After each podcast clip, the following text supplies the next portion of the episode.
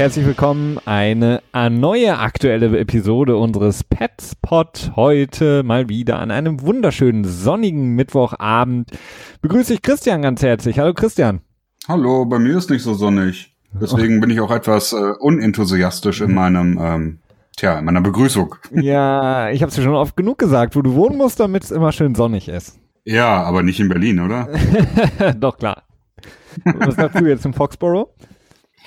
Äh, Foxborough, ja, da ist es, glaube ich, gerade gut, so wie ich das aus den lokalen Podcasts dort gehört habe. Ja, ich glaube auch. Es ist, ist schön. Lass mich mal kurz den Weathercast checken.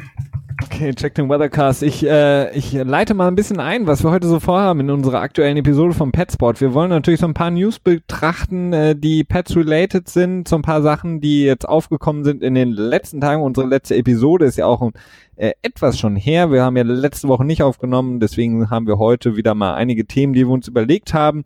So ein größeres ähm, Off-Topic-Thema, sage ich mal, ist heute, dass wir uns nochmal die Positionsgruppen angucken im Vergleich zum letzten Jahr wenn wir jetzt alles soweit ähm, gesettet haben, was den Roster angeht, ist jetzt natürlich die Frage, wie stehen die Patriots da? Stehen sie besser da? Stehen sie schlechter da?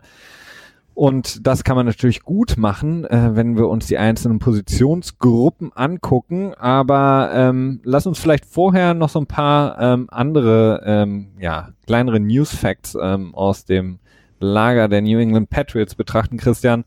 Ähm, man wurde ja zugeschüttet in den letzten Tagen äh, mit, der, mit, dem, mit der News, die jetzt nicht so unbedingt so wahnsinnig interessant ist für unsere Tage heute, aber Matt Light, ehemaliger großartiger Left Tackle der Patriots, der ähm, die Blinds, äh, den Blind, äh, die Blindside von, von Tom Brady immer geschützt hat, wird jetzt in die Patriots Hall of Fame aufgenommen. Äh, relativer No-Brainer und auch relativ uninteressant jetzt erstmal, aber das bringt uns natürlich direkt dazu, äh, zu der Frage, Left Tackle eine Position, einen Spieler wie Matt Light, den die Patriots jetzt natürlich in dieser Saison äh, gerne hätten von diesem Kaliber. Ja, in der Tat. Also Matt Light ist äh, so ein richtiger, ja, so, so, ein, so, ein, so ein Bär. Spaßbold ist er auch gewesen. das auch. Aber so ein, ja, so, so, so ein, ja, so ein, ein, ja, ich will das Bild nicht so unbedingt benutzen, aber so ein echter Mann, ne? So, ich glaube, hat er nicht auch irgendwie eine komplette Saison mit einem gerissenen Kreuzband gespielt? Irgendwie solche Geschichten. Also so, so ein richtiger Tough Guy irgendwie. Ja, das ähm, war ja auch ja, dann im, im, im Zuge dieser, dieser Knieverletzung kam es ja irgendwann dazu, dass die Patriots angefangen haben, dass alle äh, Offensive Line Spieler, ungeachtet dessen, ob sie eine Verletzung haben oder nicht, äh, diese Knie, wie nennt man das? Bracelets, also ja, genau. ähm, Schoner oder oder sowas tragen, ja. äh, um eben diese Verletzung äh, wenn möglich, vorzubeugen. Ja, genau. Ähm, ja, was es bringt, ja, weiß ich nicht.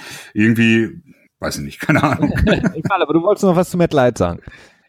Ja, äh, wurde er nicht auch getradet dann zum Ende hin? War das Matt Light oder verwechsel ich den jetzt gerade? Nee, den verwechselst du gerade nicht mehr, äh, du verwechselst ihn. Matt Light ähm, wurde nicht getradet, es war ähm, der nach Tampa Bay getradet, Logan Mankin. Genau, Logan Mankins. Okay, nee, dann äh, habe ich eigentlich nichts mehr zu ihm zu sagen.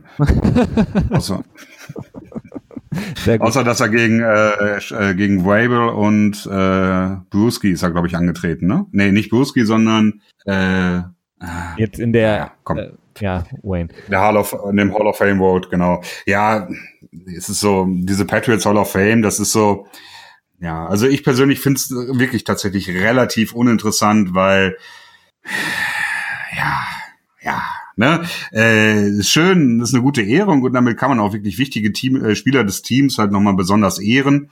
Er äh, hat auch durchaus seine Berechtigung und äh, wenn man dann mal in äh, One Patriots Place ist, in Foxborough, sollte man auch auf jeden Fall die, ähm, die Patriots Hall sich mal anschauen. Ähm, da äh, machen die, glaube ich, schon immer ein sehr gutes Programm. Ne? Es gibt, äh, ich glaube, für jeden Super Bowl-Sieg gibt es einen eigenen Flügel mit, mit äh, Trikots und besonderen Szenen und Memo Memorabilia, Gedöns, also mit so Erinnerungsgeschichten.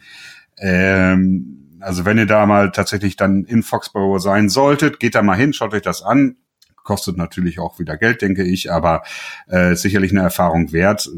Aber jetzt für jeden Fan in Deutschland und uns ist diese Hall of Fame Induction Ceremony so eher so, hm, ja, So, Ja. okay. Nicht, so- nicht so der Burner, aber bleiben wir so ein bisschen bei der O-Line. Ähm, wir hatten ja Garcia, das hatten wir in unserer letzten Episode vom GFL-Pod angesprochen, der ja von den Patriots entlassen wurde, nachdem er das komplette letzte Jahr auch ausgesetzt hatte, beziehungsweise musste aufgrund dieser Krankheit, die er hatte. Hat da sehr, sehr viele Kilos wohl verloren. Es wurde aber schon gemutmaßt, dass er relativ schnell dann auch einen neuen Arbeitgeber finden sollte und das ist jetzt der Fall.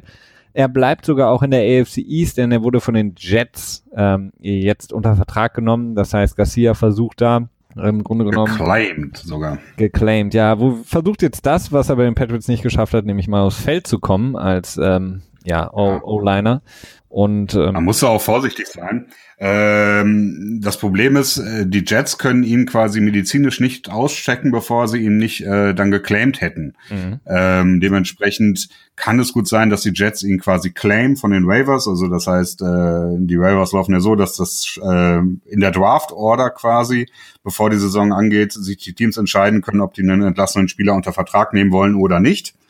Äh, unter dem Vertrag quasi, den er vorher hatte. Die Jets sind halt relativ weit oben gewesen, dementsprechend ähm, haben sie dann den Zuschlag dort bekommen und können dann halt sich seinen Gesundheitsstatus nochmal anschauen und gucken, ob er äh, weiter spielen kann oder nicht. So eine ähnliche Situation generell hatten wir auch mit äh, Kyle Love gehabt. Ich weiß nicht, erinnerst du dich noch an den? ähm, das war der D-Liner, oder? Genau, die Liner in, ich weiß nicht, ob das 2013 war oder 2014. Ich glaube, das war die Saison, wo die Patriots auch noch für diesen äh, Sapoaga oder wie auch immer er hieß, getradet hatten, der äh, mit Diabetes dann quasi aus dem Team entlassen wurde und dann hat er, hat er bei den Vikings danach gespielt. Boah, da bin ich jetzt Äh, überfragt. Ja, äh, aber ja, wie gesagt, ähm, er kann, hat halt noch eine Chance, äh, seine Karriere fortzusetzen.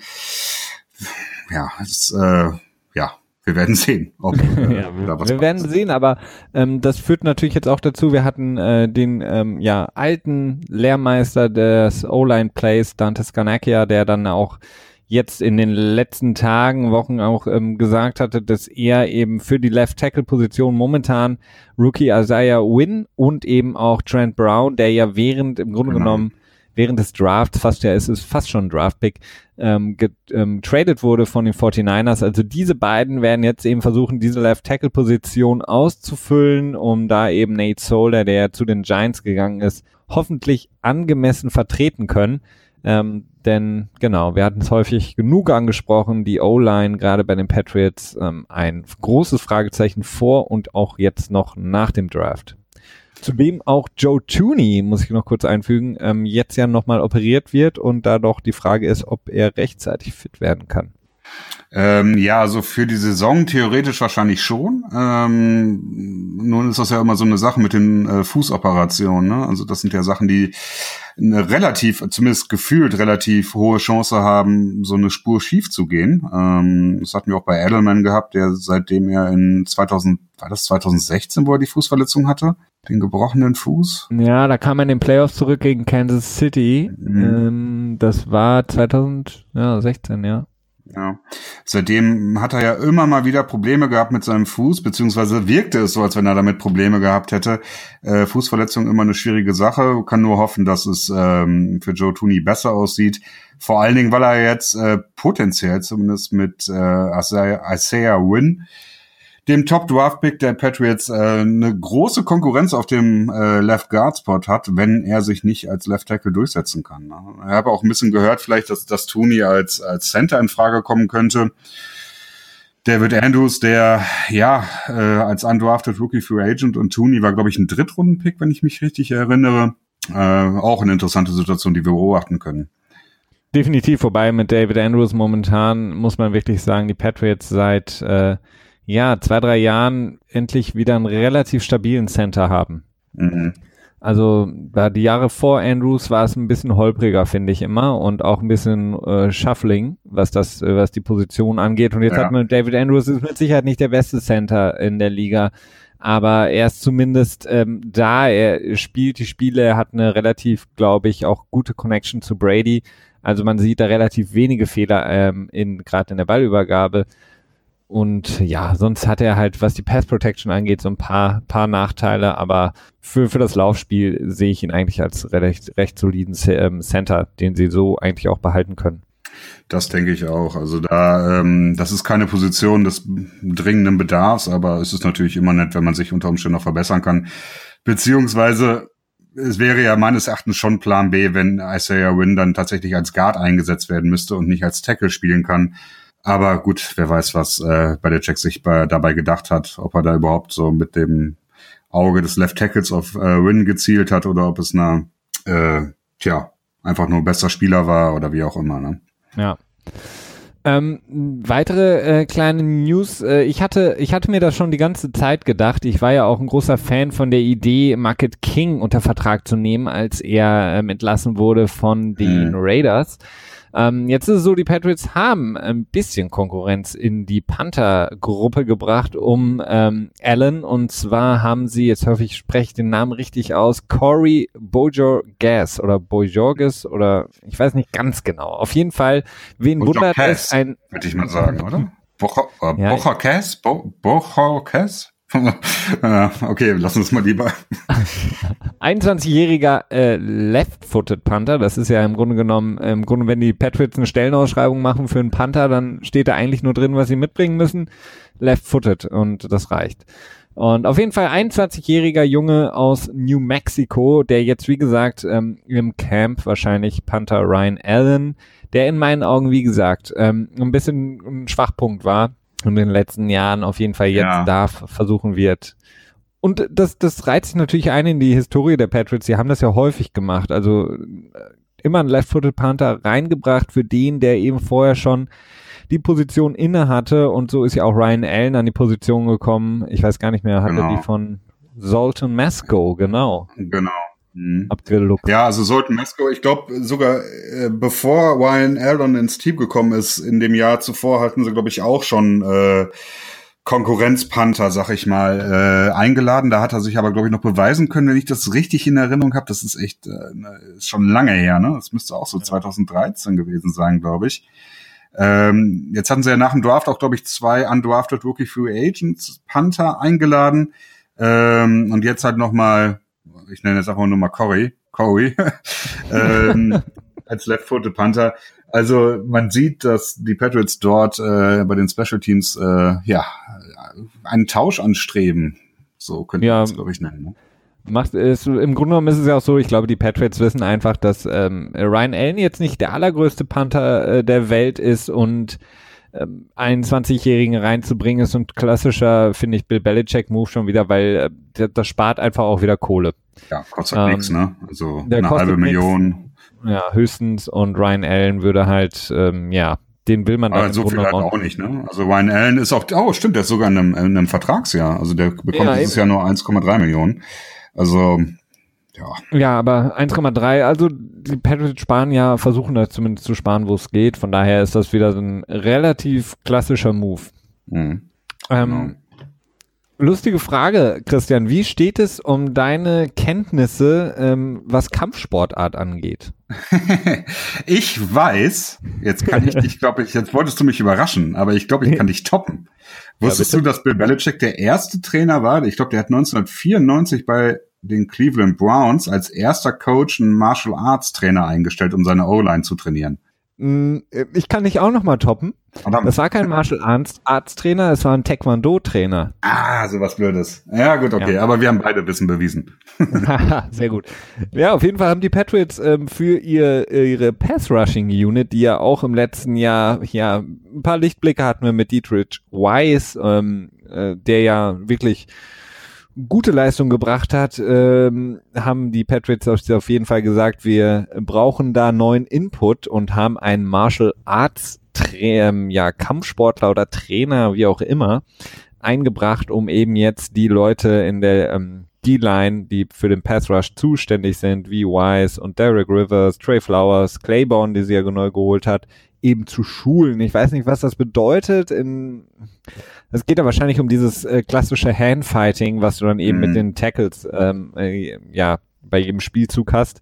Ich weiß nicht, ob es da irgendwie coole Moves gibt, die er denen beibringen kann, so dass sie dann in der nächsten Saison deutlich mehr Sex und Quarterback, äh, ja, Probleme auslösen können. Auf jeden Fall lustiger Move. Ja, ich denke, das hat eher auch was mit, mit Reaktion zu tun, oder? Also so vielleicht mit Körperlesung, dass du halt äh, so ja, ich weiß es nicht, also so Intentionsgeschichten oder so, aber ja, schwierig, schwierig.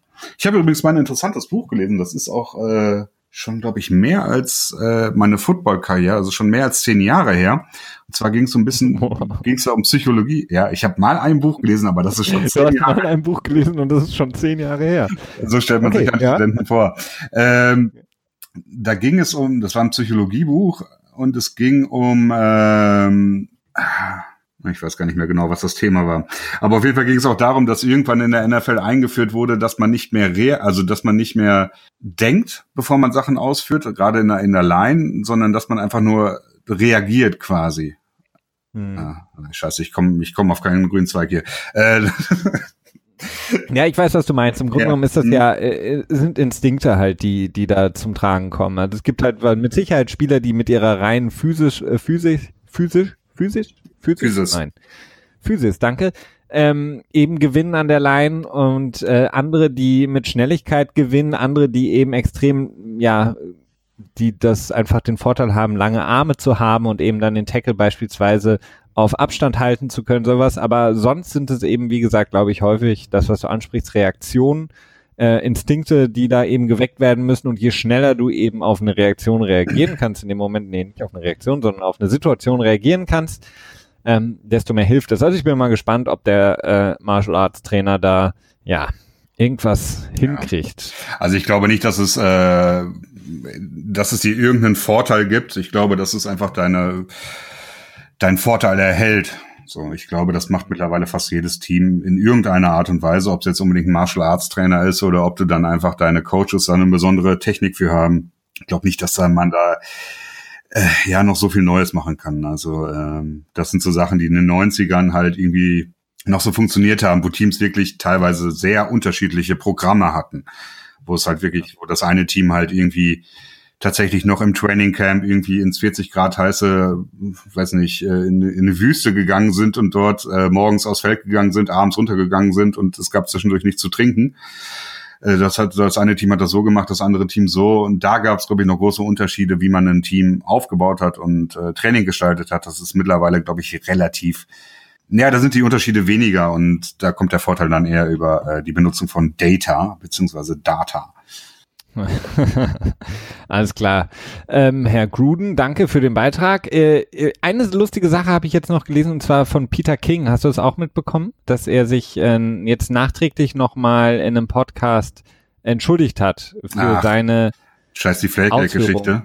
Ja, also ja. nochmal alle für Feuer auf die, auf ja, vielleicht schon die wie nennt man das? Feuer ins, Öl ins Feuer gießen, genau, auf alle in die Seelen derjenigen, die immer noch äh, von Deflate Gate schlechte Träume bekommen. Und zwar war es so, dass Peter King, ähm, der ja, ja, das ist halt so ein, äh, schon ein gut großer Name in dem äh, Sportjournalismus in Amerika und er hat eben mit seinem MQB ähm, damals in Deflategate die Sachen aufgegriffen, die eben von Morton sind, ich glaube von ESPN und so auch ähm, angeführt wurden im äh, Bezug auf Deflategate und hat eben nicht wirklich geprüft, ob die Sachen stimmen und hat damit, dadurch, dass er mit seinem Namen quasi auch nochmal in diese Wunde reingehauen hat, der ganzen Deflategate-Saga nochmal mehr Feuer gegeben, was in seinen Augen auch dazu mindestens geführt hat, dass die NFL eben noch stärker versucht hat, Tom Brady und die Patriots zu bestrafen und dadurch ähm, hat er dann schon danach, als er gemerkt hat, dass er wahrscheinlich nicht wirklich ähm, äh,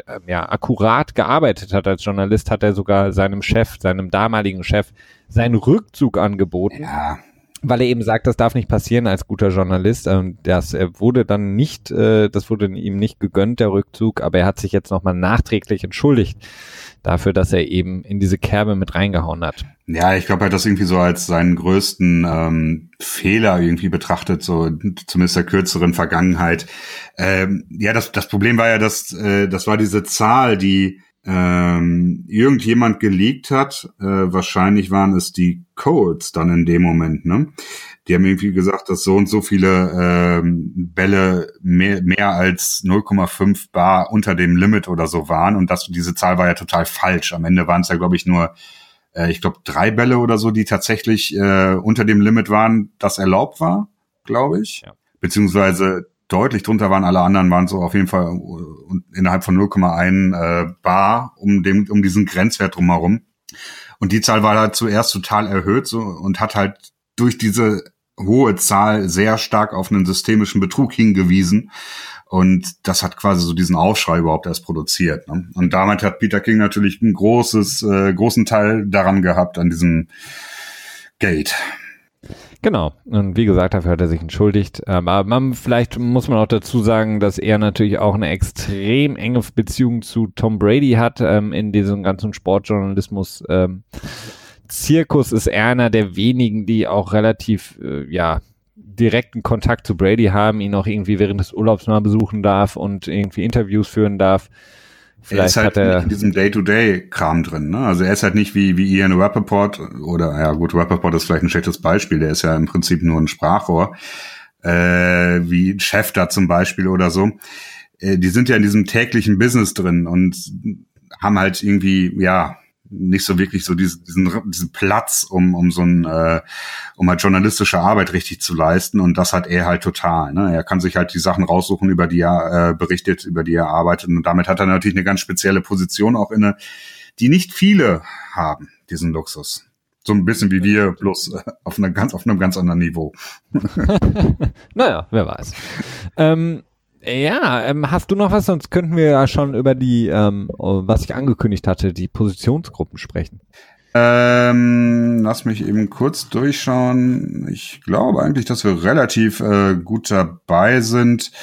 Ähm, ich habe noch eine nette Stat, die ich am Ende raushauen könnte, um so das Ganze ein bisschen rund zu machen. Ah, sehr schön. Ach ja, und äh, Philipp Dossets Vertrag wurde äh, umstrukturiert, beziehungsweise ja doch umstrukturiert. Also er hat jetzt nicht schlussendlich noch nicht Geld verloren, aber schon irgendwie. Denn 450.000 Dollar seines Signing-Bonus, nee, Roster-Bonuses, den er jetzt bekommen hat, davon wurden äh, 250.000 Dollar in, ähm, nee, 300.000, was? 300 knapp. Nee, stimmt, es wurde also doch, anstatt, er hat doch was verloren, ja, du hast recht, ja. Ja. Oder? Hm. Doch, es ja. wurde, ähm, die, der, der, der Signing-Bonus, der, äh, beziehungsweise Roster-Bonus war weniger von 450.000 auf 150.000. Genau. 300.000 Euro hat er verloren. Und dann hat er nochmal 250.000 äh, für Incentives äh, oder neue Incentives bekommen. Also im Prinzip, wenn er alles erreicht, hat er 50.000 verloren, aber die muss er auch nochmal erreichen. Das heißt, man sieht, äh, dass die Patriots äh, das Set auch nicht unbedingt äh, ja als ähm, tja, als sicher betrachten. Ne? Definitiv nicht, nee. Zumindest ähm, haben sie jetzt ja auch noch mehr Konkurrenz reingebracht ins Team. Ähm, von daher, genau, aber das werden wir jetzt besprechen vielleicht. Ähm, schöner Übergang zu den Wide Receivers. Lass uns doch mit den Wide Receivers anfangen. Mhm. Wir ähm, haben momentan, wenn wir uns das Roster angucken, ähm, eben ja Julian Edelman, der hoffentlich stark von seiner Verletzung zurückkommt. Ähm, Gleiches geht für Malcolm Mitchell, von dem wir immer noch nicht so genau wissen, wie es um Malcolm Mitchell, Mitchell stehen wird. Kommt er zurück? Kann er zu alter Stärke auch zurückfinden wie in seiner Rookie-Saison? Oder ist eben die Verletzung bei ihm zu chronisch auch? Dann haben wir Chris Hogan auf jeden Fall als momentan so Nummer zwei Receiver der angesprochene Philip Dorset, Kenny Britt, der im letzten Jahr äh, relativ wenig Spielzeit gesehen hat und dann eben noch so ein bisschen, ähm, ja, zum, zum Ende der Saison so ein bisschen noch gespielt hat. Jordan Matthews haben wir, der neu ins Team gekommen ist, Cordell Patterson, der aber wahrscheinlich mehr im Special Teams spielen wird. Und ja, der Cody Hollister ist sozusagen in meinen Augen der ja, der Kandidat, der wahrscheinlich dann in die ähm, ins Practice Squad wieder abrutschen wird. Mhm. Mhm. Ähm, ja, also ich hatte eigentlich äh, ursprünglich gedacht, dass wir äh, tatsächlich die die Starter-Positionen vergleichen. Das habe ich vielleicht auch nicht richtig kommuniziert, äh, weil diese Positionsgruppen, das wir hatten das eben in der Vorbesprechung kurz besprochen. Die haben wir so haben wir das glaube ich tatsächlich schon mal besprochen, ne? Ja, das stimmt. Dann nee, ich meinte jetzt, dass wir sagen, okay, äh, wer startet äh, links, wer startet rechts, welcher Teil. Ah, okay, ja, alles klar, ja. ja, ja, das äh, sieht davon. Wir sind alle ein bisschen äh, spät heute hier hingekommen zum Podcast dementsprechend. Ja, weil die Sonne so bescheuert erschienen hat. Ähm, okay, dann fangen, also okay, äh, für mich klar äh, Nummer eins äh, Julian Edelman und zwei Chris Hogan. Äh, ja, das ist immer wieder das Problem, ne? Mit äh, einem Slot Receiver ist ja eigentlich kein, ist nicht der erste Wide Receiver, ne? Aber klar, Julian Edelman ist der wichtigste Wide Receiver, definitiv. Ähm, aber als klassischer äh, Wide Receiver wäre halt Chris Hogan der erste wohl. Und dann Jordan Matthews, meinst du, dass der mit, mit Edelman zusammenspielen kann? Definitiv, ja. Jordan Matthews spielt ungefähr 60 Prozent seiner Snaps in der Slot. Würde mhm. passen, ähm, ihn als äh, so ein bisschen den X-Factor so ein bisschen auch rotieren zu lassen zwischen ähm, Outside und mhm. Inside. Also dementsprechend würde ich sagen, Chris Hogan als äh, Nummer eins Wide Receiver, dann Jordan Matthews und Edelman natürlich in der Slot, aber halt als, ähm, tja, ja, wichtigster Receiver weiß ich nicht, aber auf jeden Fall äh, sehr, sehr wichtiger Receiver äh, doch für die Aussagen. Und jetzt ist die Frage, klar, wie vergleicht man das mit dem letzten Jahr? Ne? Also von ähm, Cookie, also von Brandon Cooks zu Chris Hogan ist halt schon ein Abfall da. Ne? Also da äh, Insgesamt ja. Also mhm. ich würde auch sagen, die Wide Receiver Positionsgruppe hat sich verschlechtert, äh, nicht zuletzt durch den Abgang eben auch von Danny Amendola, der ähm, mit Sicherheit werden wird, spätestens da ab der November, Dezember ist ja eigentlich so die Zeit, wo er dann aus dem Sommerschlaf aufwacht. Und da sehe ich auf jeden Fall ein Minus. Wie gesagt, Jordan Matthews ist, glaube ich, ein Receiver, der unglaubliche Fähigkeiten hat, den die Patriots in dem, äh, ja, so einen Spieler auch schon länger nicht mehr hatten. Ähm, der wirklich viel, glaube ich, auch dem Team geben kann, weil er eben auch flexibel ist und weil er eben auch eine gewisse Athletik mitbringt. Die Frage ist einfach nur, kann er, kann er gesund bleiben, verletzt er sich oder ja, ist er schnell genug quasi mit dem Playbook zu. Mm, mm.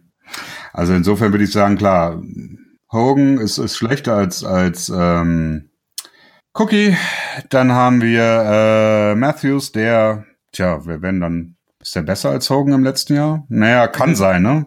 Würde ich ja, glaube ich nicht. Nee, glaube ich auch nicht, ne? Eigentlich auch schlechter dann der Position. Auf der Slot, Julian Edelman ist meines Erachtens besser als Amendola. Ja. Ähm, dementsprechend hätten wir da dann ein Upgrade im Vergleich zum letzten Jahr. Also, ja, ist schwer zu sagen. Naja, okay. Okay. dann wäre als nächstes Tight End dann, ne? Tight End, ja. Also ja. relativ easy, oder? Ähm, ja klar, Gronkowski ist halt gleichbleibend, ne, würde ich jetzt mal so sagen. Ja. Also weder Upgrade noch Downgrade. Ähm, was ich so ein bisschen von Vorteil sehe, ist, dass das äh, Back, also der zweite Tight End meines Erachtens dieses Jahr durchaus Potenzial hat, besser zu werden. Äh, mit, ähm, tja, Will Ty, ich weiß nicht, ob der es ins in den Kader schafft, genauso mit Troy Nicholas, weiß ich auch nicht. Ryan Izzo ist so die Frage, ob der es schafft, so schnell sich spielfertig zu zeigen oder ob der eher ein Projekt fürs nächste Jahr ist. Aber Jacob Hollister, ich finde, der hat im letzten Jahr durchaus einigermaßen guten Eindruck schon gemacht. Dementsprechend, ja, wer weiß. Also dementsprechend würde ich der Titan-Position sogar ein leichtes Plus geben. Definitiv würde ich der Titan-Position auch ein leicht, äh, sogar ein dickes Plus geben, weil im Grunde genommen hat es sich in der Tiefe verbessert. Wir hatten ja in dem letzten Jahr, abgesehen von dem kurzen Intermezzo mit Marty Bennett. Im Grunde genommen nur Gronk und Dwayne Allen und Jacob Hollister, der quasi zu, ja, in der ersten Saison natürlich auch noch nicht so viel Spielzeit gesehen hat. Aber ich glaube, sie sind jetzt sehr gut aufgestellt in verschiedenen ähm, Situationen. Also wenn sie zum Beispiel ähm, so ein ähm, 13er Package spielen, also mit Gronk, äh, Dwayne Allen und Jacob Hollister haben sie quasi mit Gronk und äh, Hollister zwei von diesen klassischen Move Titans, die eben sehr, sehr gefährlich werden können. Ähm, wenn sie eben nur mit dem Zweier-Package spielen, haben sie eben Gronk und Dwayne Allen, die ähm, extrem stark auch blocken können. Also sie haben da sehr, sehr viele Optionen, äh, wie sie ähm, spielen können auf der Thailand-Position und von daher ist für mich ein, ein starkes Upgrade. Ja, okay, so kann man es auch. Ja, wenn man so sagt, dann würde ich auch starkes Upgrade sagen, das stimmt, ja. Mhm. Ich weiß halt nur nicht, ob die zweite Thailand-Position halt so, so, so einen großen Einfluss nimmt, aber äh, wir können nur hoffen, dass es tun wird. Ja, wie gesagt, Wayne Allen das ist, ist für mich wirklich ein Spieler, der extrem viel gemacht hat, ähm, was eben nicht so wirklich immer ersichtlich war auf dem Spiel. Also es sei denn, man guckt sich eben den Film an und man guckt. Ja, aber wer braucht, wer braucht das Laufspiel, ne? Ja, wer weiß, da, da können wir direkt rüberspringen. Ja. Wer braucht das Lauf? Ja. Die, die Running Backs. Da machst du wieder äh, deine Hosting-Qualitäten, äh, unter Starting Running Back. Äh, für mich, ähm, ich, ich, ja, ich, ich weiß noch nicht, wie Sonny Michel äh, drauf sein wird. Momentan sehe ich äh, Rex Burkett als den Starter. Ja, das ist in der Tat äh, schwer vorherzusehen. Ich meine, Jeremy Hill, Jeremy Hill hat hat auch Potenzial. Ich weiß es nicht. Ich glaube nicht so richtig dran. Ähm, und irgendwie, ich muss sagen, von Sony Michel erwarte ich das eigentlich sogar schon fast. Ne? Und das ist dann wahrscheinlich auch wieder eine, eine ungerechtfertigte Erwartung irgendwie, dass man von ihm erwartet, halt direkt am Start zu sein. Das hat er mit der ersten Runde wieder zu tun, ne? Und als, als dritter Running Back, glaube ich, dann insgesamt gepickt worden zu sein. Ähm, ja, ähm, tja, aber wahrscheinlich ist es so, dass Rex Burkett der, der Starter sein wird, wobei er halt nicht die meisten Snaps bekommen wird, ne? Das ist dann halt ähm, oder ja. die wichtigste oder die meiste Production, sagen wir es mal so, ne? Da ist dann halt eher James White wieder am Start als Satellite Back. Man, man muss ja ja, man muss ja bei den Patriots ist ja auch wirklich teilweise völlig egal, wer Starter ist. Im Grunde genommen kommt es immer darauf an, wer ähm, dann wirklich in den Spielen, in denen es um auch um was geht, eben die meisten Snaps sieht. Und da sehe ich momentan Rex Burkett aufgrund seiner Fähigkeit ähm, als Nummer eins zusammen mit James White. Jeremy Hill ist für mich im Grunde genommen ähm, so ein James White Typ. Von, von der Art her hat in Cincinnati auch viel so gespielt. Äh, und dann noch haben wir ja noch Gillisley, von dem ich gar nicht weiß, ob er überhaupt in den Kader kommen wird, schlussendlich. Ähm, ja, der könnte auch noch gut getradet werden. Ne? Das wäre so ein, ja. so ein klassischer Charakter, für äh, den man noch irgendwie im Training Camp mit einem anderen Team gegen irgendeinen anderen quote-unquote Outcast quasi tauscht. Ähm, ja, ich kann mir, ich kann mir gut vorstellen, dass er nicht im Kader stehen wird zu Beginn der Saison. Jetzt natürlich die große Frage, wenn wir zu der Quarterback-Position ähm, gehen, hat Tom Brady mit seinem Auftritt bei der Met Gala vielleicht seine äh, etwas ähm, eingebüßt im Vergleich zu Brian Hoyer, der bestimmt in der Zeit schön gelernt hat. Ja, keine Ahnung. Nein, ich glaube nicht. Also natürlich bei Tom Brady, äh, man muss eigentlich jedes Jahr, klar, muss man darüber reden, ob jetzt so der, der Rückschritt und das Alte einsetzt. Klar, aber das ist halt irgendwie auch sau öde, weil man kann darüber reden, man kann glauben, dass es passiert oder man kann nicht glauben, dass es passiert. Es ist völlig egal. Wir werden es halt sehen und wir können es halt nicht wissen. Dementsprechend darüber nicht reden. Äh, natürlich ist es immer schwer, so eine großartige Leistung aus, aus dem letzten Jahr zu wiederholen. Ähm, aber ich habe eigentlich, also wenn es jemand kann, dann ist es Tom Brady, ne? Ja, wie gesagt, das ist Quatsch, jetzt darüber zu quatschen. Ähm, gucken wir lieber auf die O-Line. Was sind deine Starter?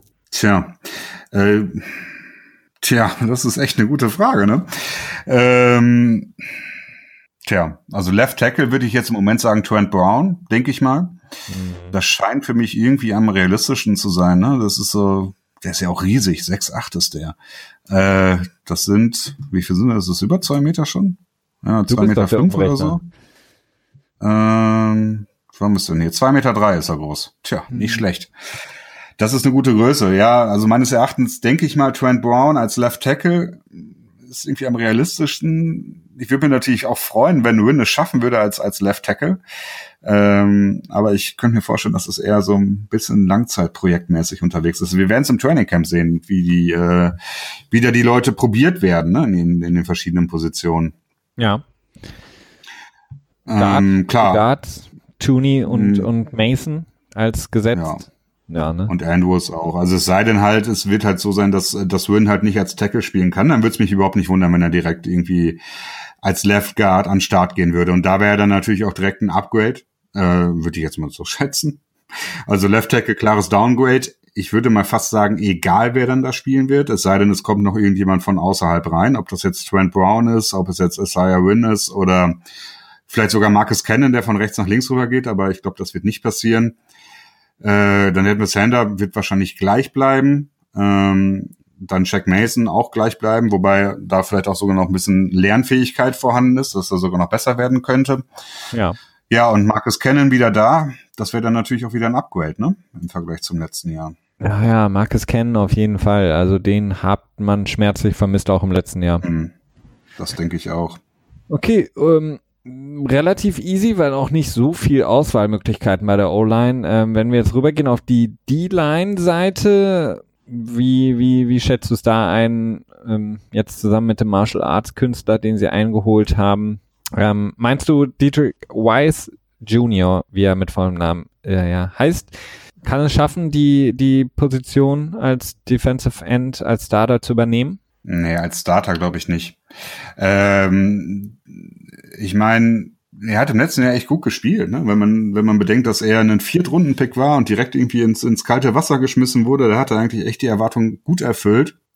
Aber man muss halt, ja, Trey Flowers ist äh, und Adrian Claiborne, das ist einfach ein dickes Brett, ne? Also oder ja, meinst wobei, du, dass Claiborne mehr durch die Mitte gehen wird? Wobei äh, Claiborne ist ja auch einfach so ein, ähm, muss wirklich sagen, letzte Saison so ein One-Hit-Wunder Wunder gewesen ja. Äh, mit seinem Spiel gegen Dallas, als er sechs Sacks geholt hat.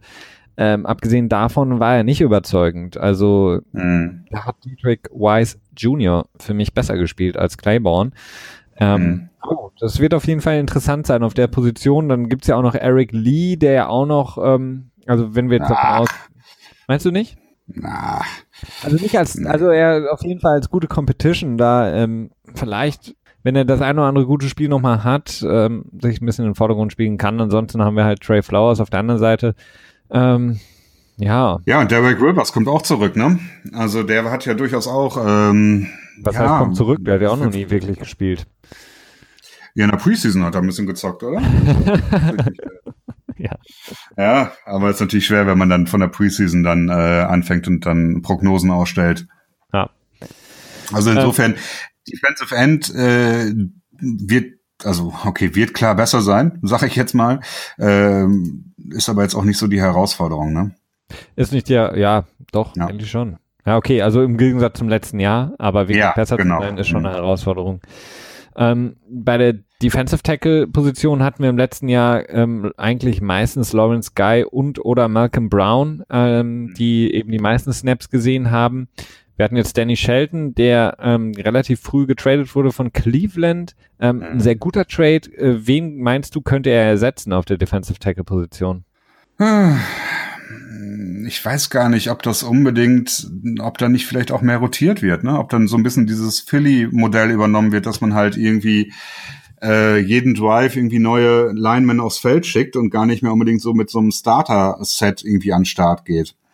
Äh, ich finde, wir haben jetzt Defensive Tackle mäßig doch echt eine ganz nette Auswahl. Ne? Wir haben Vincent Valentine, der sich durchaus gut unter Beweis gestellt hat. Adam Butler hat auch seine Momente gehabt.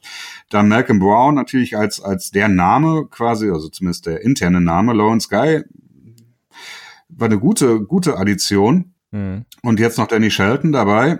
Ne, ich wüsste nicht, also ich wüsste nicht, ob man da jetzt unbedingt äh, so mit einem mit einem eingefahrenen Set an Start geht. Nee, also das wird äh, ähnlich wie auch bei den Running Backs, was wir vorhin hatten, dass jetzt nicht unbedingt immer das klassische mhm. Set ist, was jedes Spiel zumindest äh, startet, aber ähm, Lawrence Guy und Malcolm Brown haben eben schon die meiste Playing Time auch gesehen, wenn sie gespielt haben, also wenn sie jetzt nicht verletzt waren. Malcolm Brown hat ja auch mal ausgesetzt. Ähm, Adam Butler ist für mich auch so ein, so ein Emporkömmling eigentlich in der letzten mhm. Saison, der auch zumindest dann auch in den Playoffs wirklich sehr, sehr gut gespielt hat. Ähm, aber insgesamt, ja, mit Danny Shelton allein ist das schon ein sehr, sehr großes Upgrade und man hat eigentlich nicht wirklich was verloren auf der Defensive Tackle Position. Also ein starkes Plus auch da. Ja, das würde ich auch sagen. Aber wie gesagt, auch es ist nicht so schwer, da ein starkes Plus zu generieren. Ne? Aber ja, abwarten ist immer so die Sache. Ne? Linebacker? Ja, Linebacker. Das ist so wirklich nach wie vor eine Sache, da bin ich so ein bisschen enttäuscht. Also da ist halt einfach nicht so viel passiert, ne? Ähm, ja, wobei, ja gut, Dante Hightower ist halt immer leider, leider wirklich so ein, so ein Fragezeichen. Kann er überhaupt eine Saison durchspielen oder spielt er irgendwie dann wieder halb verletzt und ähm, ja, schleppt sich dann irgendwie durch, um am kurz vor Ende der Saison eben dann noch auf IR gesetzt zu werden. Also es ist immer wirklich mhm. sehr, sehr schwierig. Bei jeder, im Grunde um jeder Aktion bei Dante Hightower muss man ähnlich wie bei Gronkowski mittlerweile schon fast den Atem anhalten, weil wenn er raus ist, ist im Grunde genommen der Abfall extrem hoch. Ähm, mhm ich, ich fand es eigentlich gut, was die Patriots gemacht haben mit Bentley und auch, ähm, wie hieß der andere Rookie nochmal? Christian ja, Sam. Christian Sam. Genau. Ähm, einer, der ein bisschen ähm, ja vielseitiger ist und der eine, der viel gegen den Lauf wahrscheinlich auch spielen kann. Ähm, mir fehlt halt sonst von den Veterans einfach da irgendwie, ja, irgendeine Presence, die, die noch gut wäre. Also Calvin Neu ist sehr solide, aber das war's dann auch. Und Elan Roberts, von dem habe ich noch nie wirklich viel gehalten, weil der einfach sehr limitiert ist. Ähm, ja. Und das war's dann eigentlich. Ja, Marquise Flowers und Gino Grissom, aber das da äh, freut man sich eigentlich auch eher selten, wenn man die auf dem Feld sieht, beziehungsweise bekommt immer so ein bisschen direkt Ang Angstschweiß auf die Stirn. Also insofern ja. äh, Linebacker, äh, tja, äh, ich würde es als als Minus betrachten sogar. Also weil Hightower kommt von seiner Verletzung zurück. Hat was hatte der eigentlich Schulter oder? Nee, ach, der hat sich den Brustmuskel gerissen, ne? Das war das, ja, glaube genau. ich. Mhm. Ja, Pack, ja. Ähm, ja, Harvey Langi, ich weiß nicht, der, nach seinem Autounfall, ob er jetzt, ja, der müsste wahrscheinlich wieder fit sein, ne? Sieht, so, sieht zumindest so aus, macht schöne ähm, ja, Promotouren ähm, und macht ein bisschen ja, das klassische irgendwo einen äh, Spielplatz aufbauen. Ähm, macht man irgendwo, ja. irgendwo eine, eine Waschstraße eröffnen. Genau. Ähm, also erhofft man mal. Also auch Harvey Lange ist ja auch so ein, so ein Fall, der in der Preseason irgendwie, hat er ja noch gespielt, glaube ich, letzte Saison. Mhm. Ähm, aber hat wirklich so ein bisschen für Aussehen gesorgt und dann eben dieser schreckliche Unfall. Und dann war auch er weg. Aber ja, wie gesagt, die Rookies, ich bin, ich finde beide Rookies gut, auch äh, die, ähm, dass man sie eben relativ spät im Draft geholt hat und finde ich, dafür sind sie gut. Die Frage ist einfach nur, was können sie bringen und insgesamt ist es kein wirkliches Upgrade zur letzten Saison, die Linebacker-Position und das war wirklich, wie du sagst, schon wirklich sehr, sehr, ja, schwierig teilweise. Also sobald man gesehen hat, ähm, in so Spielen zum Beispiel wie ähm, gegen, gegen Houston, Texas, äh, Texans äh, mit Deshaun Watson, da waren, waren die Linebacker von den Patriots einfach sowas von hilflos hm. und wussten hm. einfach nicht, was sie machen sollen. Und ähm, ja, kein Upgrade leider. Nee, ähm, Tja, eigentlich, es ist so schwierig. Eigentlich auch kein Downgrade, ne? Weil Hightower kommt wieder, das ist besser. Äh, und ja, die, die Hauptcharaktere, die gespielt haben, wenn Neu, Flowers und Roberts sind immer noch im Team. Und es kommen neue dazu. Aber ich, ich glaube halt nicht daran. Ne? Ich weiß nicht, also ich weiß nicht, ob Hightower schafft, endlich mal eine Saison durchzuspielen. Ich glaube, die letzte Saison, die er durchgespielt hat, war irgendwie 2013 oder so. Mhm. Ähm, ja, und ich bin da wirklich sehr pessimistisch. Also das scheint auch so die, die Gruppe zu sein, wo am ehesten vielleicht noch ein Trade zustande kommen wird, ne? wo dann vielleicht noch irgendwie äh, kurz vor Ende des, des äh, nachdem die Roster auf, auf äh, 53 Spieler rumge, äh, runtergeschraubt werden, ob dann vielleicht nochmal irgendwo angerufen wird und gesagt wird, so, hey, den cuttet ihr doch eh bestimmt, wollt ihr nicht rüberschicken für einen feuchten Händedruck oder so. Ja, mit Sicherheit. Oder eben, wie gesagt, vor der Trade Deadline sowas, so ein, so ein Akeem Ayers oder so, wie damals ähm, 2014, die dann nochmal ein bisschen was bringen können. Mhm. Lass uns auf jeden Fall mal zu einer Positionsgruppe in der Defense gehen, die nicht ganz so viel Sorgen bereitet wie die Linebacker in meinen Augen. Das ist das Backfield äh, von den Patriots letzte Saison nach anfänglichen Schwierigkeiten. Wie gesagt, eigentlich die Stärke des Teams, äh, die Stärke der Defense auf jeden Fall. Da haben wir im Grunde genommen ja ja, der schmerzlichste Abgang war natürlich Malcolm Butler, obwohl er uns ja auch im Super Bowl im Stich gelassen hat, muss man dazu sagen, und nicht spielen wollte. Ja. Das, das war ist natürlich, auch eine Unverschämtheit. Das, also das Butler ist auch kein Verlust, ne? Man hat ja gesehen, der war so schlecht, dass, dass Belichick ihn nicht mal mehr im Super Bowl aufstellen wollte. Das heißt, ja. eigentlich ist er auch gar kein Verlust. Nee, der hat zum ersten hat einen klassischen Tiquan Underwood gemacht und kurz vorm Super Bowl aus dem Team gedroppt. Nee, aber ähm, ja, im Grunde genommen ja, muss man sagen, wir haben jetzt in, in, im Backfield von den Patriots Jason McCordy, den Zwillingsbruder von Devin mhm. McCordy, der wahrscheinlich, ja, Butler ersetzen soll. Ansonsten hat man neben Stephen Gilmore eigentlich wieder mal nicht viel zu bieten. Ja, aber ich muss sagen, ich bin relativ zufrieden. Ähm, ich finde, dass du, äh, dass äh, Gilmore wahrscheinlich besser sein wird als im letzten Jahr. Er hat ja durchaus Probleme gehabt, äh, reinzukommen und jetzt hat er ein ganzes Jahr Zeit gehabt, das Playbook zu lernen und äh, mit dem System besser klarzukommen. Deswegen glaube ich da, das würde ich schon als Plus bezeichnen dann. Butler weg, dafür McCourty. Ich, ich habe viel Hoffnung in ihn, muss ich sagen. Ich, ich Ach, das ist lustig. Jason McCourty ist übrigens mit äh, 5'11 gelistet und Devin McCourty mit 5'10. so viel zum Thema identische Zwillinge, ne? ja, äh, okay, lustige Randnotiz. Ähm, weiß nicht, also dementsprechend würde ich gar nicht mal sagen, dass man bei Butler so unbedingt weniger hat. Äh, ich muss sagen, ich war auch während der Saison häufiger nicht ganz zufrieden. Ähm, ja, ja, und dann. Das, stimmt auf jeden Fall. Also Stefan Gilmer ist in meinen Augen einer der Top 10 äh, Corner in der Liga. Also wirklich starker Corner, sehr, sehr, sehr solide. Jason McCordy hat, wie gesagt, in Cleveland, deswegen hat es mich auch gewundert, dass die ihn abgegeben haben, letzte Saison sehr gut gespielt, weil er im Grunde genommen der beste Corner in einem Team, das, ja, ja, Cleveland halt. Ähm, aber was mein Problem halt ist, und das hat er der Super Bowl gezeigt und das wurde eben nicht wirklich adressiert, abgesehen von den beiden Starting ähm, Corners, die wirklich gut sind, mit denen bin ich absolut zufrieden im Tandem mit den, mit den Safeties, ähm, ist danach halt ähm, so wenig. Und wer macht die Slot zum Beispiel? Also Jonathan ja, Duke Dawson, ne? Ja, klar, der Rookie, wenn er, ähm, wenn er Also den, den schreibe ich ganz klar als, als Slot-Cornerback rein und auch an den, ja gut, vielleicht habe ich zu hohe Erwartungen an ihn. Das ja, kann gut, natürlich sein, aber ich habe hohe Erwartungen an ihn. Klar, aber wir hatten auch äh, extrem hohe Erwartungen an Cyrus Jones, der im Grunde genommen außer äh, dreimal hintereinander gefummelt nicht wirklich was auf die Kette gekriegt hat. Und der war ja auch, war das ein First? Er hat doch noch einen Touchdown zugelassen. Ja, stimmt. ähm, in dem Jahr. Ja, aber der, der erste Pick der Patriots da, ne? Weil sie ja keinen genau. First Rounder hatten, ja. Aus Alabama, wo man denkt, so, ja, wenn von Nick Saban aus Alabama, dem alten Buddy von Bill Belichick, irgendwie ein Corner gedraftet wird, dann ist das, äh, ja, the next big thing. Aber Cyrus Jones hat sich nicht unbedingt ähm, ja. so hervorgetan. Also auch da eine Möglichkeit, vielleicht nochmal so ein bisschen Shuffling. Eric Rowe hat, glaube ich, diese eine gute Saison bei den Patriots jetzt hinter sich äh, vor zwei Jahren und ähm, mhm. seitdem auch nichts mehr gerissen. Ja, vielleicht schafft das ja nochmal anzuknüpfen an die gute Saison. Das ist ja auch. Äh, ja, okay, nee. Also ja, ja. momentan sehe ich als dritten wirklich für die Slot geeigneten Corner, den ich letzte Saison auch gut fand, äh, Bademosi. Mhm. Ja. Mhm. Also kann man, kann man auf jeden Fall sagen, dass die Corner, Cornerback-Position sich nicht verändert hat. Wenn wir jetzt davon ausgehen, dass Malcolm Butler durch Jason McCordy fast eins zu eins ersetzt werden kann, ist es dabei geblieben. Man kann einfach nur hoffen, dass es besser wird, indem eben Leute wie Cyrus Jones, der ja begabt ist, vielleicht zurückkommt und der neue Rookie eben auch was bringen kann. Sollen wir einfach sagen, ähm, Defensive Backs plus, minus, Fragezeichen? ja.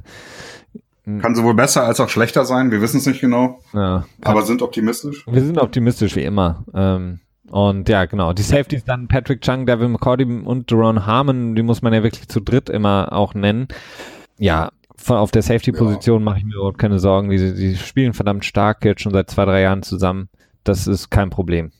Das denke ich auch. Also da, ähm, ja, da erwarte ich eigentlich nicht, äh, also weder eine Verbesserung noch eine Verschlechterung irgendwie im, bei der, auf der Safety-Position.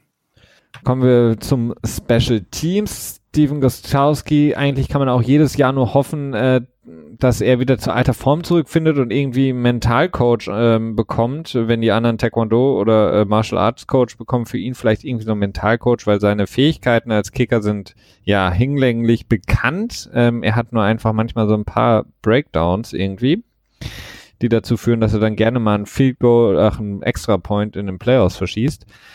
Ähm, ja, aber ich finde, im letzten Jahr hat er sich eigentlich ganz gut gemacht. Er hat also, sich wieder gefangen, ja, ähm, aber trotzdem, also. Also im letzten Jahr hatte ich wirklich viel Angst gehabt. Immer, immer wenn er dann halt, oder ja. was heißt Angst? Also ich, wenn dann wieder ein Vielkohl anstand, habe ich gedacht, oh nein, bitte nicht, bitte nicht, bitte nicht. Ja. Und das Gefühl habe ich jetzt nicht mehr. Also äh, insofern ist es da für mich gefühlt ein Plus. Ja, aber ich muss schon noch in den Playoffs, wenn es jetzt ein bisschen um was ging, auch zum Beispiel im Super Bowl oder auch ähm, das Spiel gegen Jacksonville, da habe ich schon, als dann auch äh, Gostowski selbst zum Extrapunkt gelaufen kam, habe ich schon immer so gedacht, so, äh, bitte, bitte äh, mach den jetzt. Ähm, weil so, so ganz sicher bringt das einfach immer noch nicht rüber. Äh, obwohl mhm. er vorher halt wirklich, ja, super automatisch war von den Situationen aus. Aber ja, Ryan Allen haben wir drüber gesprochen, der Panther, jetzt kriegt er vielleicht ein bisschen Konkurrenz aus New Mexico. Und ähm, ja, Long Snapper Joe, Joey Cordona ist natürlich eine Bank, ne? Den wird Belichick wahrscheinlich, der ist der nächste, der in die Patriots Hall of Fame kommt wahrscheinlich. Und dann Punt Return, Kick Return, Cordell Patterson. Ja, das ist, ähm, also ich finde, das Special Team hat insgesamt doch nochmal zugenommen, zumindest jetzt auf dem Papier. Ja. Also Patterson äh, kann viel bringen. Ähm, eine Frage ist natürlich auch, was mit den Kickoffs passiert generell. Also da gibt's ja auch jetzt äh, äh, Regeländerungen, die sind noch nicht durch, wenn ich mich recht erinnere, aber sie sind vorgeschlagen, die auch durchaus viel Einfluss haben wird. Also der, der Kickoff wird im nächsten Jahr wohl deutlich anders aussehen, als er ähm, im letzten Jahr aussah. Ähm, muss man mal gucken. Aber Special Teams, ja, ähm, klar, Punt Return wäre auch noch so eine Frage, ne? Ja. Wer die Rolle wohl übernehmen wird. Auch Patterson. Oder meinst du auch das? Auch Patterson? Okay. Also die Gefahr ja, das wäre gut. bei, bei einem Julian Edelman ähm, in sein, ins Alter, in das er jetzt ja auch schon so ein bisschen gekommen ist, auch wenn er gerne noch irgendwie jung geblieben im Skateboard durch Boston cruist, äh, ist es einfach die Gefahr zu hoch, ihn äh, in, in den Punch-Situationen äh, reinzubringen. Und mit Danny Amendola, der es letztes Jahr wieder super gut gemacht hat, hast du jetzt eben einfach äh, diese Position so ein bisschen vakant und wer, wenn nicht Cordell Patterson, ähm, sollte dann diese Position übernehmen. Was das, äh, die, die, das Special Teams sonst angeht, ähm, wie gesagt, bin ich auch absolut deiner Meinung und würde sofort auch unterschreiben, dass die Patriots vielleicht das insgesamt overall beste Special Team in der Liga haben. Äh, die Coverage Unit ist verdammt stark mit Matthew Slater, Brandon Bolden, Mhm. äh, auch Jordan Richards äh, und auch Badam Mosey, der da King. spielt, King, äh, Jonathan Jones. Also die sind wirklich extrem stark. Ähm, und da, äh, ja, ist im Grunde genommen jedes Jahr wieder ein weiteres Plus, weil sie immer noch den einen oder anderen Spieler dazu holen, der irgendwo, ja, auf einmal sich entpuppt als perfekter Special Teams Player. Stimmt. So Special Teams ist eigentlich standardmäßig immer eine Stärke der Patriots. Also da muss man sich wenig Sorgen machen und es ist schon erstaunlich, dass, sie, dass wir das Gefühl haben, dass sie dieses Jahr nochmal besser werden. Äh, ja, das ist die dritte Phase des Spiels, ne? Von der redet unser Head Coach Bill Belichick ja auch äh, sehr häufig und extensiv. Also wenn ihr irgendwann mal auf einer Pressekonferenz seid und ihr wollt Bill Belichick so ein bisschen in Gespräch verwickeln, dann fragt ihn einfach irgendeine spezielle Sache über einen Punt und er macht irgendwie einen 50, 15-minütigen minütigen Monolog, den er dann irgendwie abhält und sein äh, Footballwissen äh, quasi in Eimer ausschüttet. Ja, oder er fragt ihn, wie, ob, ob ähm, er das äh, äh, legendäre Navy Army Game ähm, interessant findet und sich das anguckt. Ähm, was du vorhin noch gesagt hattest in unserer äh, kurzen Vorbesprechung, die ähm, ja nicht so ganz ge bei mir hängen geblieben ist, aber eine Sache ist hängen geblieben und zwar, dass du noch über die ähm, Captains sprechen wolltest, denn auch da werden wir natürlich noch mal vielleicht äh, ja die eine oder andere Überraschung erleben. Ja, äh, das ist, äh, ich bin irgendwie, ich weiß gar nicht mehr genau, wie ich da drauf gekommen bin, ob ich das in irgendeinem Podcast gehört habe. Auf jeden Fall kam ich auf die Idee, mal zu überlegen, hey, welche, wer, welche Spieler von den Patriots werden denn wohl Captains werden dieses Jahr? Ja. Und ähm, das ist durchaus mal eine interessante Frage, weil wir hatten im letzten Jahr, wenn ich mich recht erinnere, in der Offense Nate Solar als Captain gehabt. Gronkowski hatte das erste Mal äh, den Captain-Status und äh, Tom Brady. In der Defense war es, glaube ich, Hightower und äh, ja klar, McCourty natürlich.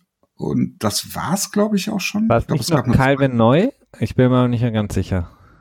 Es könnte sein, hat Calvin Neu nicht die, äh, das, das Calling der Defense übernommen, nachdem Hightower Ja. down war und ist dann Ja. deswegen dann Captain geworden? Ich glaub so könnte ich mir vorstellen, ne? Und in den Special Teams natürlich Matthew Slater, der auch äh, nach jedem Spiel immer das, den Breakdown macht, das Team quasi äh, ja, auflöst für, für den kurzen Zeitpunkt. Ja. Ähm, also das waren, soweit ich weiß, die Captains im letzten Jahr.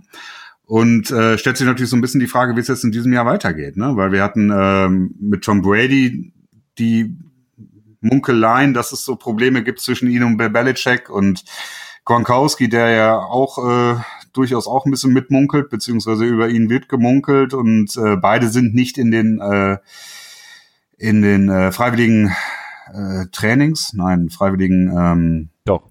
Workouts. Ja. Wie heißt das? Ja. Sind jetzt beide nicht am Start. Äh, ist das irgendwie eines Captains würdig? Ne? Ähm, was macht man da? Nate Solar ist nicht mehr da. Das heißt, theoretisch könnte man alle drei Captain-Positionen in der Offense, äh, naja, in Frage stellen will ich jetzt nicht unbedingt sagen, aber sie sind auf jeden Fall ein bisschen fraglich.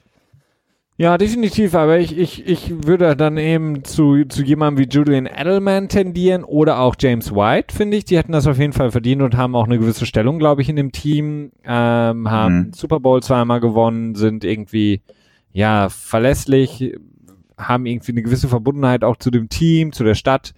Und ja, den, den Rest kannst du ja so lassen. Dante Hightower, ähm, Gilmore und ähm, genau. Äh, wie nennt man noch? Matthew McCourty Slater. meinst du? McCourty, sorry. Ja. Ähm, ja, James White war auch meine Idee, als ich da kurz drüber nachgedacht habe. Ähm, Edelman, ich frage mich so ein bisschen, ob Edelman Captain Material ist, weil du ein Captain muss ja immer so ein Teamleader sein, so der muss so eine natürliche Aura haben, dem Leute folgen wollen und so. Ne? Das ist ja immer diese leicht pathetische Sprache, die die Amerikaner da benutzen, um diese Position zu beschreiben. Und ich frage mich so ein bisschen, ob, ob, ob Jules das hat, weil ähm, weil er es ja im Prinzip auch schon deutlich eher hätte werden können, Captain. Mm, ja, aber ich meine, jetzt ist so ein bisschen so die Zeit. Ne? Er ist jetzt in das Alter gekommen, in dem man dann auch Captain sein kann. Er hat, wie gesagt, genug erreicht. Er hat es oft genug unter Beweis gestellt, wie gut er ist. Also, ja, warum denn nicht? Also ich glaube schon, dass er auch ein Standing im Team hat, ähm, dass Leute ihm auch wirklich dann zuhören würden. Und er hat halt einfach auch einen verdammt guten Draht, glaube ich, zu Bill Belichick, weil er halt einfach auch ein Spieler ist, der relativ selten aufmuckt, wenn Bill Belichick was sagt, sondern eher eben mit geht. Und er ist auch einer der Spieler, der nicht zu Alex Guerrero bisher gegangen ist, soweit ich das erfahren habe. Echt? Ich meine schon, hm. ja. Das Jules als, als, als Extrem-Homeboy von Tom Brady? Ja, ich weiß nicht, also ich meine, Burger Time spricht jetzt nicht so für die Alex Guerrero, ähm, ich esse nur die Hälfte der Bananendiät. Ach, jetzt habe ich total vergessen. Ich habe mir übrigens das äh, Announcement, Announcement. Ich habe mir die TV12 Method, ich habe mir das Buch gekauft als ähm, als ähm, tja Research Object, wenn du so möchtest. Ich habe mir das geholt, weil ich es mir einfach mal angucken wollte, weil ich auch, weil ich ja muss ich ja auch zugestehen häufig über TB12 ähm, und seine Methode, äh, ja, lästere will ich nicht sagen, aber sie in Frage stelle ja. und dem Ganzen etwas kritisch gegenüberstehe, dachte ich mir, okay, wenn ich das weitermachen möchte, dann muss ich auch wenigstens wissen, wo es da, worum es dabei genau geht. Und äh, bin durch das erste Kapitel durch und da hat es irgendwie, naja, das war halt alles mehr oder weniger so eine, ja, so eine, so eine autobiografische Geschichte, wie er erzählt hat, wie er so geworden ist, wie er ist. Und zwischendurch hat er immer wieder gesagt, dass äh, er immer so viele Schmerzen hat und dachte, das wäre ganz normal. Und äh, jetzt kann er gar nicht mehr verstehen, dass er früher so gelebt hat, weil jetzt hat er keine Schmerzen mehr und alles ist top und prima, so ungefähr. Ja. Und alles hängt damit zusammen, dass seine Muskeln länger geworden sind. Lass uns das doch für eine, für eine weitere Folge hier im Penspot ja. mal aufbewahren, dass du uns von deinen Erfahrungen äh, erzählst und vor allen Dingen auch, ähm, ja, wie es abgeht. Und dann bestellst du dir vielleicht auch nochmal das Kochbuch ähm, und dann machen wir mal. Nee, vorher muss ich mir erst die vibrierenden Faszienrollen kaufen, weil ohne die kann man das ganze Programm, glaube ich, nicht. Und es gibt einen vibrierenden Faszienball. Ähm, das ist natürlich ganz wichtig. Ja, klar. Die brauche ich erst. Ich muss dafür erst noch ein bisschen Geld zusammensparen, weil ich glaube, äh, na, ich weiß nicht, wie teuer sie sind, aber ich gehe davon aus, dass eins mindestens 80 Euro kostet oder so. Äh, und ich werde es mir auch nicht kaufen, keine Sorge. Du kannst Aber auch das Holzbuch, da bin ich schon extrem Holzbuch. gespannt, weil das hat nämlich auch ein Holzcover. Das Holzbuch. Holzbuch, Holzbuch ja. Perfekt. Wir sind alle gespannt auf dein Holzbuch. Ähm, deine Stats zum Abschluss, zum Abrunden, Christian. Oh, oh, oh, oh, oh, oh. Ähm, ah ja, ich hab's, ich hab's. Ähm, der gute Adam Harstead, Harstad. Harstad. Ist ein interessanter Twitter-Follow. Ähm, hat rausgefunden, dass seit 2011 56 Spieler mindestens 300 ähm, Pässe gefangen haben, in, auch in den Playoffs. Und äh, es gibt nur zwei, vier, sechs, sieben Passempfänger mit mehr als 15 Yards im Schnitt. Und Gronk ist dabei. Vor ihm sind nur Leute wie ähm, Deshaun Jackson, mhm. äh, Torrey Smith, Calvin Johnson, ähm, Hilton und Julio Jones. Also die Creme de la Creme. Da sieht man mal wieder, da sieht man mal wieder, dass Gronk durchaus einen validen Punkt hat, wenn er sagt, dass er äh, unterbezahlt ist, falls er es sagen sollte. Wir wissen das ja alles nicht so ganz genau.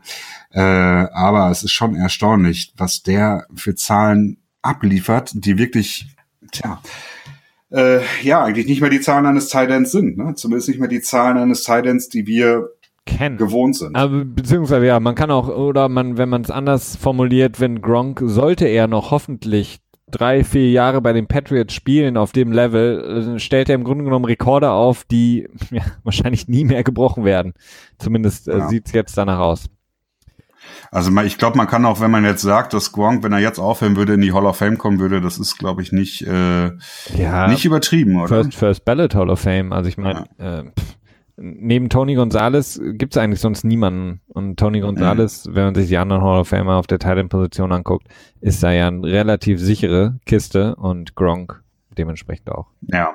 Was aber halt auch wirklich damit zusammenhängt, dass die Titan-Position eigentlich erst seit Gonzalez wirklich so als ähm, Shannon Sharp als Standard. Ja, ja, aber Nicht, dass der. Er war auch so mehr oder weniger der Einzige, ne? Ähm, also er war da so, so, so, ein, so ein Ausreißer in der Sache. Aber es gab halt Tight Ends, die haben halt einfach früher nicht so viele Pässe gefangen. Ne? Ja, das gut, halt, das stimmt. Die waren halt einfach mehr glorifizierte Left Tackle, wenn du so möchtest, ne? Oder Tackle insge insgesamt. Ja.